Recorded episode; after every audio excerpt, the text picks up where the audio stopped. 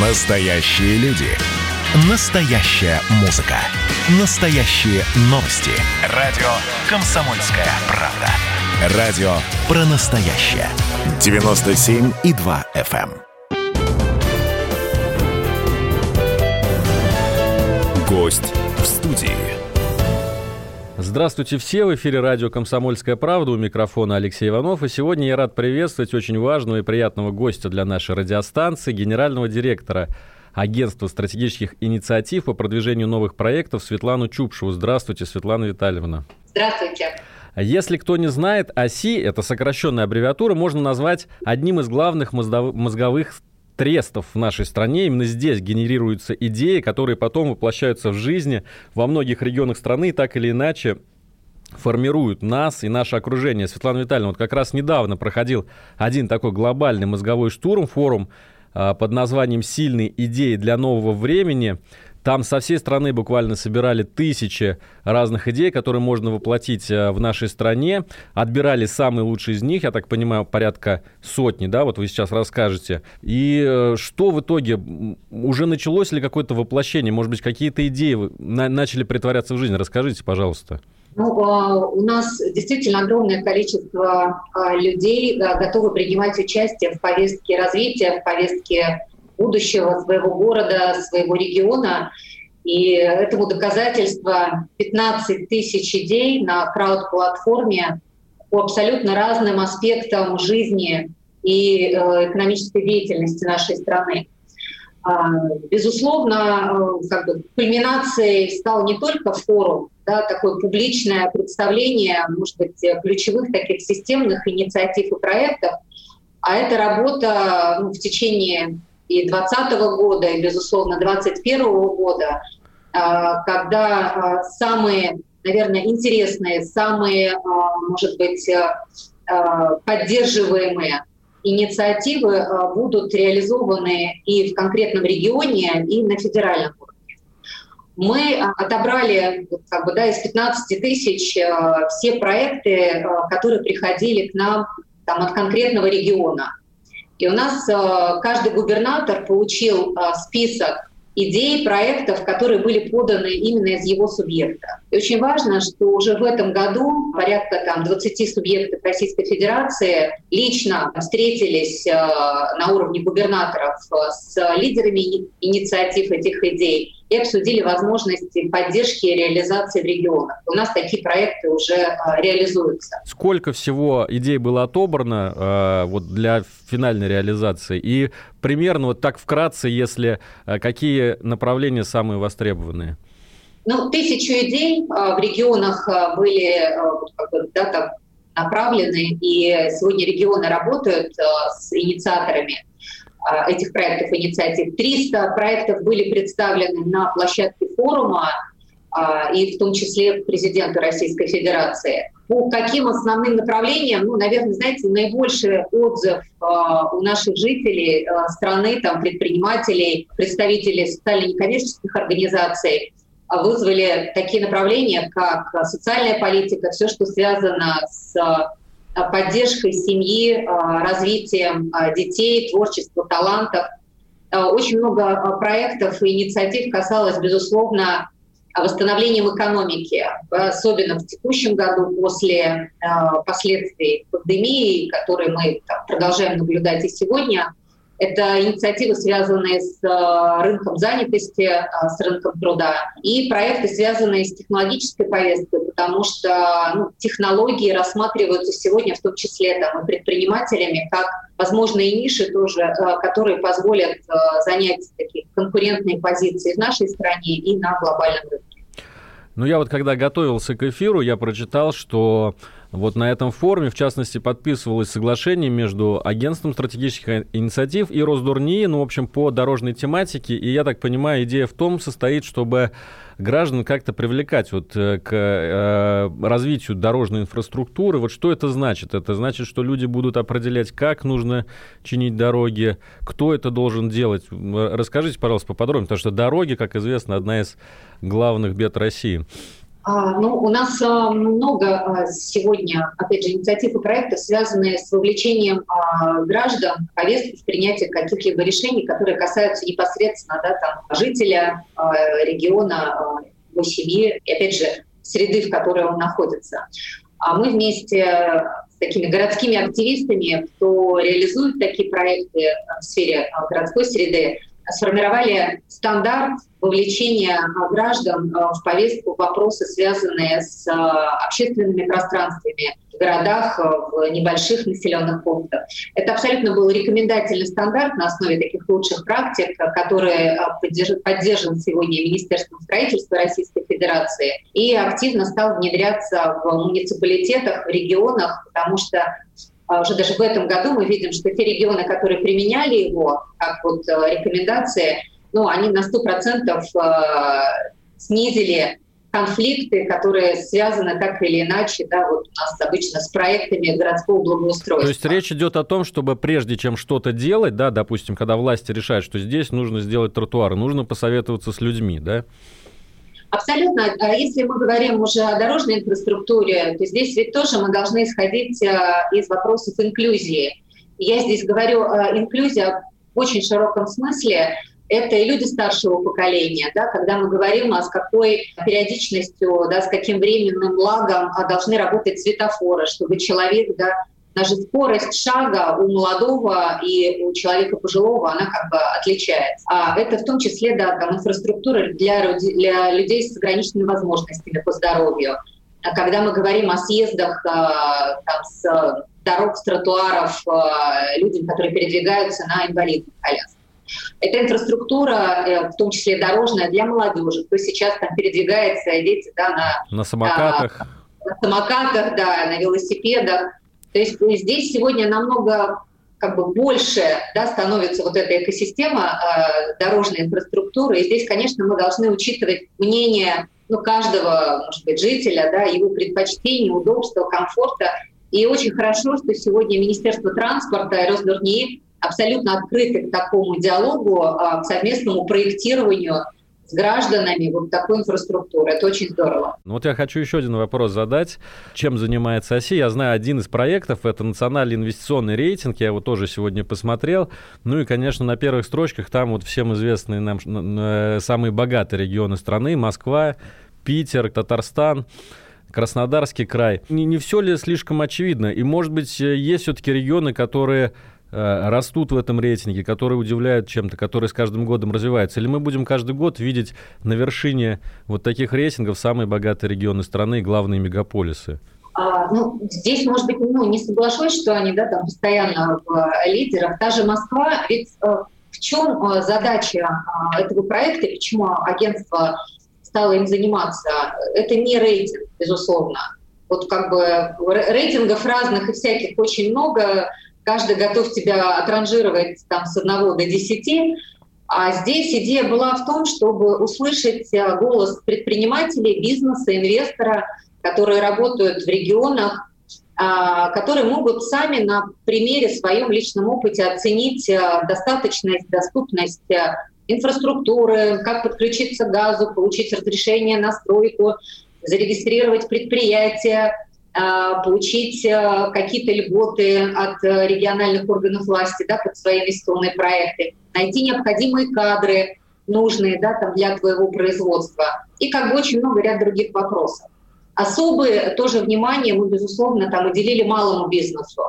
То есть, а как малый бизнес себя чувствует да, там, в том или ином регионе, а какие меры поддержки ему доступны, а какая инфраструктура создана для малого бизнеса в регионе. И вот эта обратная связь позволила нам, во-первых, посмотреть э, там, где есть э, зоны роста да, там для регионов. А самое главное увидеть э, ну, лучшие практики, э, там, очень позитивно оцениваемый бизнес, опыт в конкретном регионе, где они ведут свой бизнес, который можно очень быстро, вне зависимости от ресурсов, как вы сказали, да, богатые регионы, может быть, менее богатые регионы – у нас ведь первые результаты Москва а, даже не вошла в топ-20 рейтинга. Вот как бы первый год, когда мы начинали опрос, а почему? А потому что тогда нам бизнес э, говорил, вот малый и средний бизнес, что Москве интересны крупные инвесторы, и Москва работает с крупными инвестициями, а мы абсолютно вот здесь, ну, как бы не видим, а, что мы здесь нужны. А мы и... можем, э, извините, Светлана Витальевна, можем ли мы назвать вот хотя бы 2-3 региона, которые не являются нефтяными, которые не, не являются там а, курортными, может быть, регионами, но которые вот ничем не отличаясь от соседей, растут э, быстрее и лучше их? Э, Камчатка, из Приморья, из Дальнего Востока, регионы, которые у нас даже в топ-50 тоже не входили, они именно благодаря таким, знаете, вот маленьким шагам и посмотрев там, на другие регионы, как можно сократить какие-то там, административные барьеры, перевести ряд услуг там, в электронный вид. Такие меры поддержки востребованы, потому что очень много задекларировано, но по факту это бизнесу не нужно, и нужно совсем другое. А, у нас Сахалинская область, да, там показала хорошие очень результаты, Саха-Якутия. Если мы говорим о северо-западном и центральном федеральном округе, Великий Новгород, да, там Новгородская область, которая тоже вошла у нас, да, там Ивановская область, Пермский край. То есть э, здесь регионы ну, как бы абсолютно представлены с разным экономическим потенциалом, но которые готовы разговаривать, э, вести прямой диалог с предпринимателями, и выстраивать э, вот, как бы, политику инвестиционную, исходя из э, запроса бизнеса, в том числе и малого бизнеса. Хорошо, спасибо. Получается, что все-таки работает э, программа развития Дальнего Востока. А сейчас у нас подошло время сделать первую рекламную паузу в нашем эфире. Через несколько минут мы возвращаемся. Это радио «Комсомольская правда». Гость в студии. И возвращаемся в прямой эфир. Я напомню, это радио «Комсомольская правда». У микрофона Алексей Иванов. И сегодня в гостях у нас генеральный директор агентства стратегических инициатив по продвижению новых проектов Светлана Чупшева. Светлана Витальевна, ну вот мы с вами уже поговорили в предыдущей части программы про национальный инвестиционный рейтинг. Я знаю, что есть еще один рейтинг, которым оси гордится, наверное, которым оси занимается, это рейтинг качества жизни россиян. И это даже, наверное, ближе к вот нашему простому слушателю, чем а, инвестиционный рейтинг регионов. Расскажите, как этот рейтинг а, качества жизни формируется, чем он отличается от других подобных рангов, ранжирований и так далее? Можно ли там увидеть действительно проблемы реального человека, или это все-таки сухая статистика? А, да, здесь мы также э, задачу для себя ставили э, не ранжирование регионов, а самое главное услышать э, человека за вот этими э, отчетами статистическими, которые там, сегодня публикуются, представляются, сколько построено какой инфраструктуры, там закуплено оборудование, построено дорог, э, услышать мнение человека, как это повлияло на ну, на его жизнь, на жизнь его семьи. И э, что из всего возможного ему доступно, и он может этим пользоваться. А поэтому в рейтинге, опять же, мы полагались на а, запросы к людям, а, к жителям, а, как мегаполисов, ну, больших столиц регионов, так и а, сельских населенных пунктов, где мы спрашивали конкретного человека, семью, а сколько а, вам времени необходимо на то, чтобы а, записаться к врачу. А, доступны ли вашему ребенку сегодня кружки дополнительного образования, либо присмотр и уход, если мы говорим о ребенке дошкольного возраста. Сколько у вас занимает времени записаться к узкому специалисту, а если, опять же, мы говорим про медицину. Доступны ли вам вакансии необходимы именно под ваши компетенции, а, под ваши требования. Можете ли вы найти работу? И опять же, за какой период времени вы можете найти работу там, в этом регионе? А, готовы ли вы посоветовать своему другу жить в этом городе? Или хотели бы вы видеть а, вашего ребенка там, через 20 лет как бы в этом городе, и видите ли вы перспективу да, там, в этом городе. То есть абсолютно такие как бы прямые вопросы, наверное, по жизненным ситуациям, с которыми сталкивается любой из нас, любой житель нашей страны, любая семья. исходя из этого мы видим также, с какими барьерами, с какими сложностями сталкивается человек, а самое главное потом, как на эти вызовы, на эти боли ответить уже конкретными решениями на уровне конкретного муниципалитета, региона, а если в этом есть необходимость на федеральном уровне. А, переход повсеместный на дистанционное образование. Очень много по этому поводу и у нас в эфире, э, и мы видим в интернете э, жалоб на то, что родителям не очень нравится. А да, с другой стороны, многие говорят, что за этим будущее. Вот с вашей точки зрения, все-таки э, насколько мы должны действительно войти в это дистанционное образование, и когда пандемия отойдет, вернемся, вернутся ли наши дети за парты? Ну, я здесь тоже повторюсь, наверное, неоднократно, и мы об этом говорили, и а, министр просвещения Сергей Кравцов, что а, никогда дистанционное образование не заменит а, очного а, да, контакта учеников с учителем а, и вот такое как бы классического образования в школе непосредственно.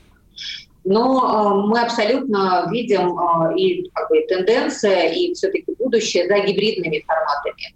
Когда э, онлайн-образование, все, что связано вот, да, вот, э, с использованием цифровых платформ образования, оно будет дополнять э, и давать более, больше возможностей для родителей, для ученика и для учителя в формировании вот этой образовательной своей траектории.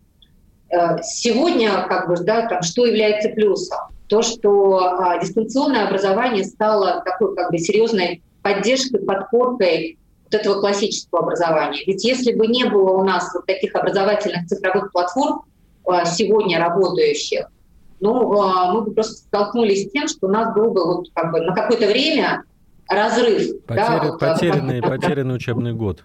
Абсолютно. Нам бы все равно необходимо было какое-то время, чтобы вот а, собрать какой-то да, там движок, чтобы можно было по всей стране ну, вот, организовать такой как бы, процесс. Мы столкнулись с таким ключевым вызовом с Министерством просвещения, да, там, с регионами, с, в когда у людей просто не было средств для дистанционного образования, я имею в виду компьютера, планшета, потому что и родители перешли на дистанционную работу, и необходим тоже компьютер для работы. А если в семье еще несколько школьников, а, то здесь тоже вопрос э, ставился, да, кто первый, да, кто будет пользоваться. А вот вообще не было таких средств. И здесь очень важно, что и школы предоставили а, оборудование, а, передавали домой в семьи, плюс мы акцию запустили тоже с Министерством просвещения и «Единая Россия», и по всей стране организовали такой сбор и денег, и компьютеров, и тоже передавали в семьи, кто оставлял заявки и была в этом нужда. У нас вот из миллиона как, семей получили а, где-то 500 а, тысяч, а, получили вот такие технические средства, чтобы можно было продолжать обучение в дистанционном формате. Да, и еще одна реалия 2020 года. Все поехали путешествовать по России тоже потому, что Э, причины понятны. Границы закрыты. Все, кто не смог уехать на европейский или азиатский курорт, они все начинали знакомиться с родной страной. И я знаю, что агентство стратегических инициатив тоже поучаствовало вот в продвижении внутреннего туризма. Вы выбирали главные проекты в сфере экотуризма. Расскажите, как их будут продавать потребителю, продавать нашему, э, собственно, российскому туристу? А, ну, мы э, начали проект в прошлом году, когда а, смотрели, что наша страна а, по площади национальных парков, природных территорий занимает э, первое место в мире, а с точки зрения доступности для граждан нашей страны, для туристов, по сути, эти территории остаются закрытыми и недоступными. И здесь вопросы и в инфраструктуре, и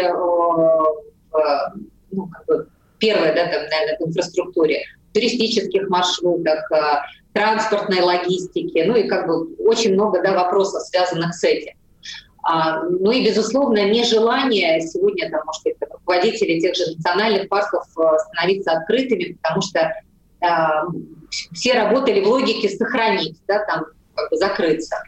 А опять же, мы в мире видим, как этот сектор экономики развивается, и там он доходит до 13-20% где-то в экономике стран а с наименьшим потенциалом, нежели да, там, природным потенциалом биоразнообразия, чем наша страна. Поэтому в этом году мы вот запустили такой всероссийский конкурс по отбору туристско-рекреационных кластеров, ядром которым как раз являлся национальный парк. И э, очень важно было требование к команде, что первое, эта команда должна быть собрана, знаете, не только там из чиновников либо общественников, а это действительно должна быть такая команда единомышленников э, и руководство нацпарка, и руководство региона, и жители, э, которые живут рядом, и бизнес. А, и вместе должны были представить проект развития и нацпарка, и прилегающей территории. А, предложить э, планы, концепцию развития. И, опять же, с учетом сохранения биоразнообразия, антропогенной нагрузки когда задача не, знаете, не только увеличение туристического потока и не столько, а опять какие впечатления, а что вы покажете да, там, туристу, а какие, чему вы научите его, да, там, что ему будет интересно, какие видовые характеристики. И, э, вы знаете, огромный тоже потенциал увидели в этом. В этом году было больше 115 а, заявок. А, потрясающие места, которые мы впервые сами увидели на фотографиях от регионов э, и сами удивлялись, неужели это там, в нашей стране, это оказывается в Анапе, никогда бы не подумали. Там, или Карелия прекрасная, или Калмыкия. Э, вот. Э, сейчас у нас в конце года да, было отобрано уже 17 финалистов.